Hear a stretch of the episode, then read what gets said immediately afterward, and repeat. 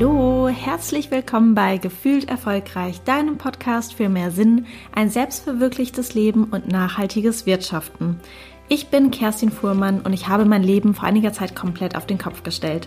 Von der erfolgreichen Manager-Konzernkarriere, die sich für mich allerdings nicht erfolgreich und erfüllend angefühlt hat, hin zu einem freien, selbstbestimmten Leben als Coach und Beraterin.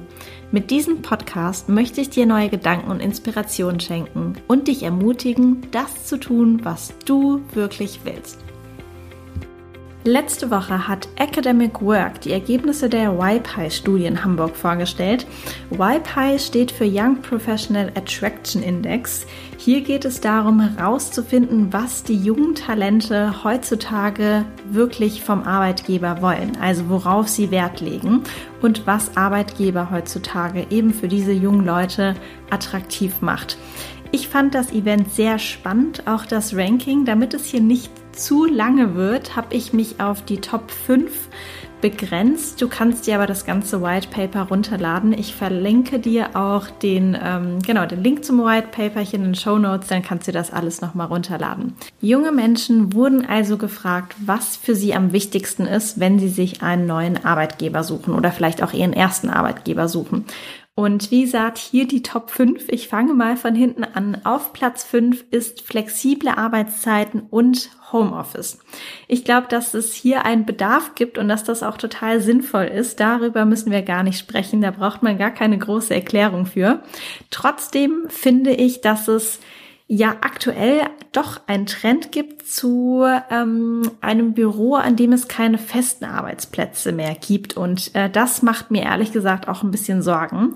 Denn oft werden solche Sachen wie Tischkicker, bunte Sessel, äh, der ganze Start-up-Charakter benutzt, um eigentlich zu verschleiern, zu verstecken, dass es in erster Linie darum geht, die Kosten für die Miete oder auch für das Gebäude an sich zu senken und natürlich am Ende des Tages damit nur den Profit zu erhöhen. Und hier sehe ich einfach absolut die Gefahr, dass die Menschen noch mehr nur als Leistungsträger für das Unternehmen gesehen werden. Es kann dann schon fast schon anonym werden. Also ich gehe rein, verrichte meine Arbeit, gehe wieder raus und dann kommt der nächste. In Zeiten, in denen aber der Stress und auch die Burnout-Zahlen so rapide steigen, brauchen wir mehr denn je unsere Kollegen. Mehr als je zuvor brauchen wir wirklich unsere Mitmenschen. Und vielleicht kennst du die Situation, dass du gestresst bist. Du hast gerade irgendetwas erlebt auf der Arbeit oder bist vielleicht mit einem Kollegen, mit einem Vorgesetzten, mit irgendjemandem aneinander geraten. Du bist vielleicht auch wütend. Und dann schnappst du dir einen Kollegen oder eine Kollegin und sprichst darüber, regst dich vielleicht einfach mal kurz auf, lässt einmal kurz Dampf ab und dann geht's dir auch gleich besser. Ich glaube, jeder von uns hat die Situation wahrscheinlich nicht nur einmal erlebt.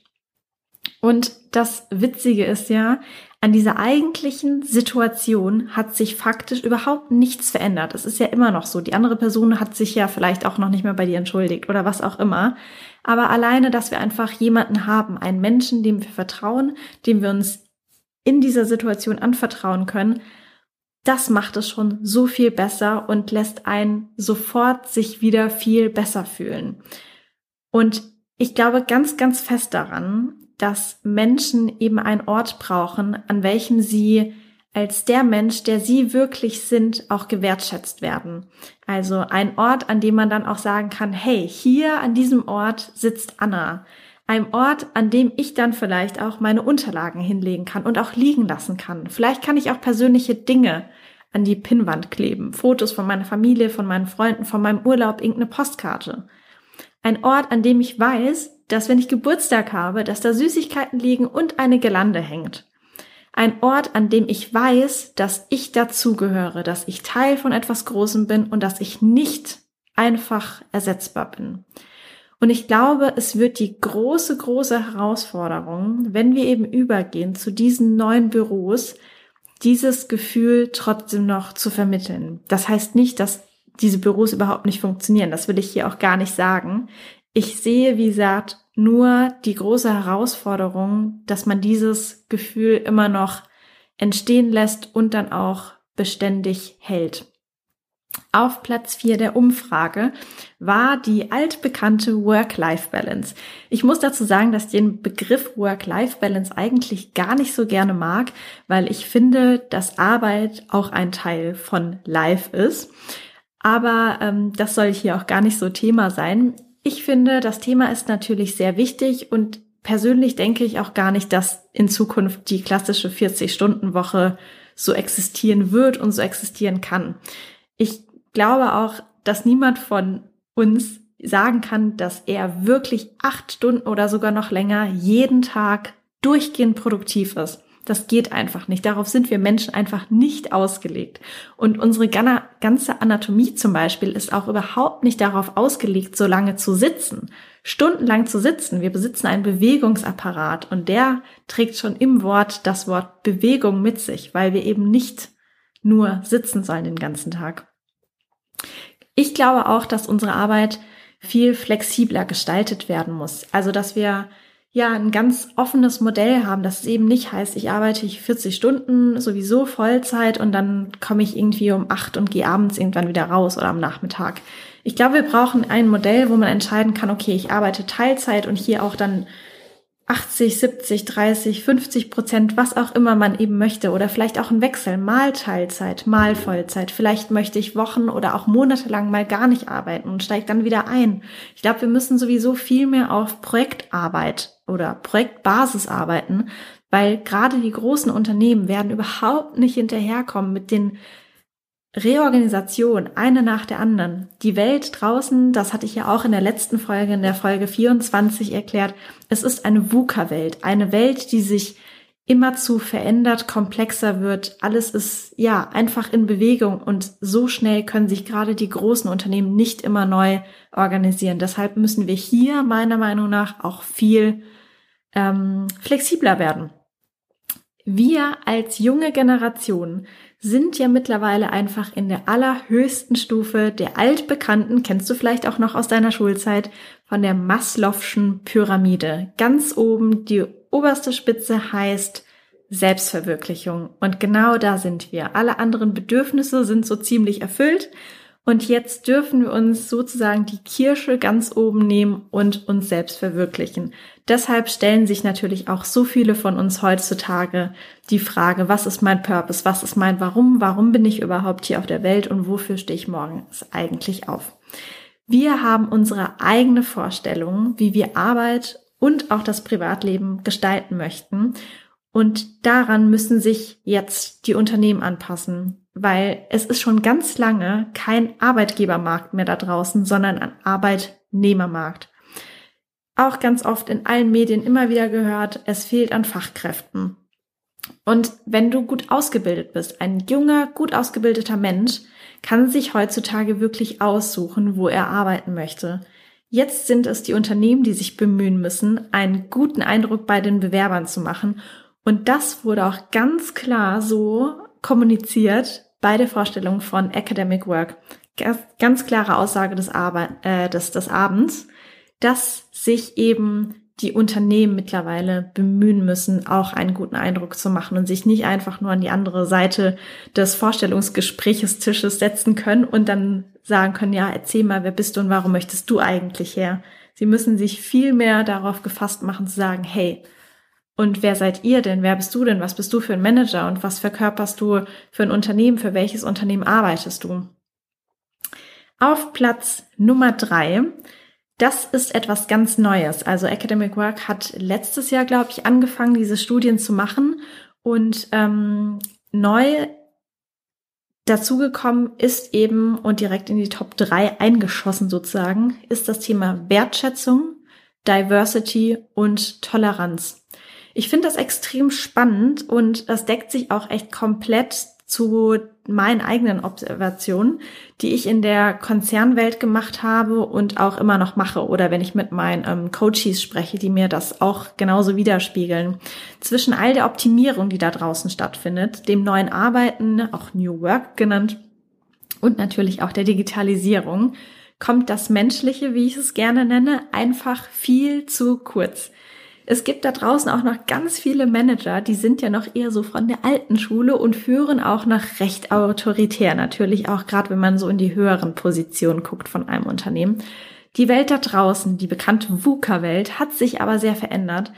Und wir sind einfach in unserer Optimierungs- und Leistungsgesellschaft so weit vorangeschritten, dass viele sich regelrecht nach Menschlichkeit wirklich, sie lechzen danach.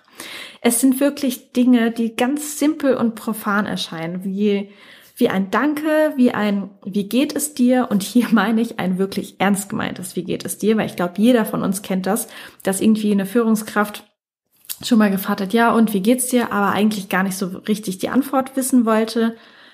Auch ein, wie war dein Wochenende? Oder vielleicht auch ein, hey, das hast du wirklich super gemacht. Einfach ein Moment von einem wirklich aufrichtigen Interesse an der anderen Person. Und ich glaube, dass wir ganz oft vergessen, und gerade auch in den großen Unternehmen, ich spreche einfach immer viel von großen Unternehmen, weil ich äh, da wirklich ganz, ganz lange gearbeitet habe. Und gerade in diesen großen Unternehmen vergessen wir oft, dass sich hinter jedem Ansprechpartner oder auch hinter jeden Abteilungen wirklich Menschen verbergen. Ich kenne es, ich weiß nicht, ob du das auch kennst. Ganz beliebt ist dann sowas, wenn eine Herausforderung ist, ja, dann sagt dir dein Vorgesetzter sowas wie, ja, challenge mal die Abteilung XY. Also zum Beispiel, die Logistikabteilung, die können, weiß ich nicht, das neue Produkt nicht zu dem ähm, bestimmten Termin liefern, den man wollte. Und ja, geh da nochmal hin und challenge die nochmal. Das ist dann der Arbeitsauftrag, den man bekommt. Aber es ist ja nicht die Logistikabteilung, die ich challengen muss. Ich muss ja einen bestimmten Menschen challengen, meinen Ansprechpartner. Nennen wir sie jetzt mal äh, Hannelore. Ich muss also Hannelore challengen. Und wenn ich mit so einer Grundhaltung an Hannelore rantrete, dass ich sie jetzt gleich mal challengen muss, dann wird es wahrscheinlich nicht gut gehen, oder? Ich persönlich habe über die ganzen Jahre, die ich in den Konzernen gearbeitet habe, meinen eigenen Weg entwickelt. Und für mich ist es so, dass ich wirklich all meine Mitmenschen und jeden Menschen da draußen immer auf Augenhöhe sehe. Wenn ich eine Fragestellung hatte oder auch ein Problem, dann habe ich mich immer mit der Person zusammengesetzt, wenn es natürlich ging, also sofern wir an einem Standort saßen oder zumindest zusammen telefoniert und dann immer versucht, gemeinsam an einer Lösung zu arbeiten und eine Lösung zu finden. Es ist immer einfacher und angenehmer, wenn man sagt, wir beide finden jetzt eine Lösung, als wenn ich einfach sage, so, und du machst das jetzt und dich challenge ich jetzt. Ich bin persönlich wirklich nachhaltig auch immer sehr erfolgreich damit gefahren und gutes äh, Plus sozusagen. Es hat sich auch einfach gut angefühlt und es hat sich auch einfach nach mir selbst angefühlt. Ja, zu dem Thema Diversity ähm, habe ich auch schon in der letzten Folge unheimlich viel erzählt. Das ist die Folge 24, falls du die nochmal anhören möchtest. Die Folge ist auch ähm, recht kurz geworden. Ich glaube, es sind zehn Minuten oder sogar nicht. Deshalb, ähm, genau, wenn du sie noch nicht gehört hast, kann ich dir auf jeden Fall empfehlen, sie auch nochmal anzuhören. Dann der letzte Punkt, also es waren ja auf Platz drei Wertschätzung, ähm, Diversity und Toleranz. Und hinter dem Wunsch nach Toleranz steckt der Wunsch, so sein zu können, wie man wirklich ist.